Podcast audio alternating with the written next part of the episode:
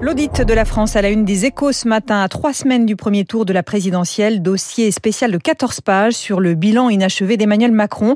Le marché du travail déverrouillé, mais pas encore optimal, une fiscalité à nouveau compétitive pour les entreprises, le virage de la décarbonation à peine entamé.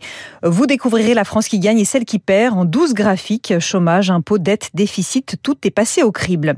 Le Figaro titre lui sur les marchés déboussolés par la guerre en Ukraine, actions, obligations, la volatilité est très forte depuis le début du conflit. À long terme, les investisseurs redoutent la stagflation. L'agriculture française sera-t-elle bientôt en panne d'engrais? Question posée par le Parisien. Les prix des fertilisants battent tous les records, car non seulement la Russie représente 30% des importations de l'Union européenne, mais les engrais sont aussi particulièrement sensibles au prix du gaz. Le gaz, donc 40% de l'approvisionnement, vient du pays de Vladimir Poutine. Le gouvernement annonce des mesures pour éviter les pénuries. Le Wall Street Journal s'intéresse lui ce matin aux grands gagnants du marché pétrolier, des petits opérateurs privés qui ont décidé d'étendre leur forage juste avant la guerre en Ukraine. Ils devenus aujourd'hui des acteurs clés sur le marché mondial.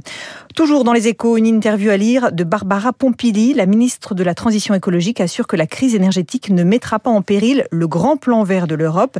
Elle salue notamment l'adoption par les 27 d'un règlement encadrant tout le cycle de vie des batteries vertes. C'est la première illustration de ce que l'UE est en train de mettre en place pour la souveraineté écologique, nous dit-elle.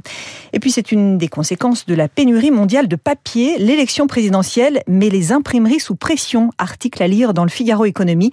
En un an, la tonne de papier est passée de 800 à 1800 euros. Les imprimeurs expliquent n'avoir eu d'autre choix que de répercuter les prix sur les factures des candidats.